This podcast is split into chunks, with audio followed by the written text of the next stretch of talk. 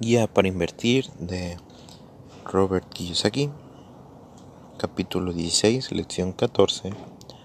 La educación financiera me hizo ser sencillo.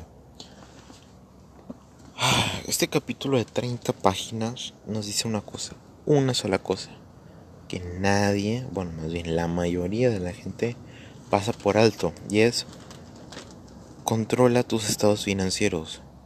Mucho más importante que eso, plasma tus malditos estados financieros.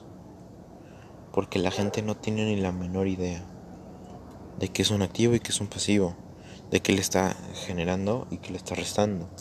Mucha gente tiene la idea de que una casa es un activo cuando en realidad es un pasivo. Ok, a menos que pongas esa casa en renta y la renta te dé más que el mantenimiento y los impuestos, ¿no? Porque realmente no es tu casa, es del gobierno. Sí, por eso se llaman real estates. No es tu propiedad. Simplemente le pagaste un precio al gobierno para tener permiso de usarla. Si no me crees, deja pagar impuestos. Y vamos quién, qué cosa es de qué. A ver quién es quién, ¿no? En fin.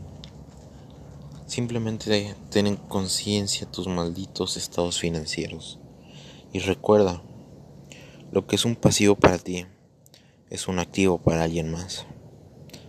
Entonces, escribe tus estados financieros y actualízalos y date cuenta de qué tan bien o mal estás manejando tu dinero.